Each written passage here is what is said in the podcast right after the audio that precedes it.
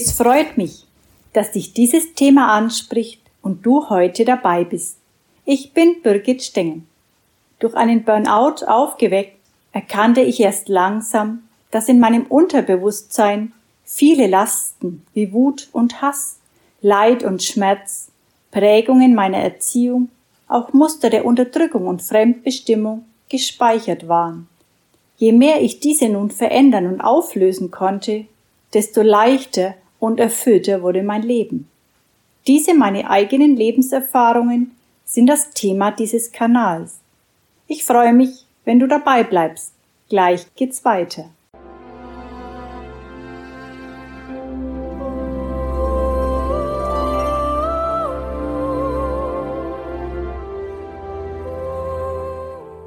Ich konnte und wollte diese negativen Gedanken nicht mehr ertragen. Diese Zeile stammt aus meinem ersten Buch Burnout, das größte Geschenk meines Lebens. Damals durch einen totalen Zusammenbruch wurde mir erst bewusst, wie sehr ich im Hamsterrad der Negativität feststeckte und wie ich mich richtig gefangen darin fühlte.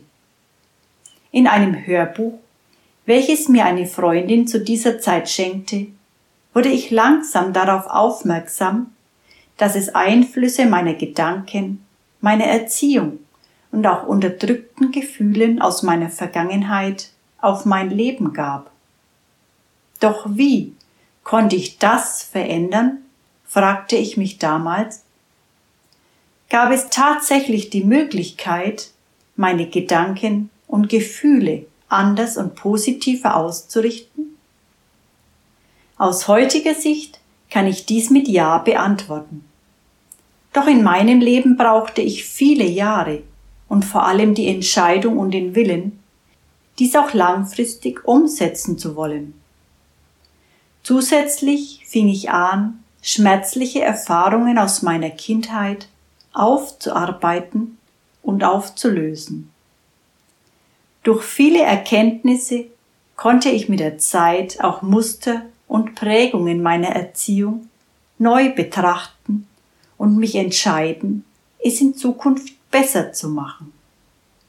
In all diesen Jahren, seitdem ich anfing, mein Leben anders zu gestalten, erlebte ich viele Höhen und auch Tiefen. Doch die Hoffnung siegte über jede Niederlage. Und dies wünsche ich auch dir von Herzen. Mehr dazu findest du in meinem Buch.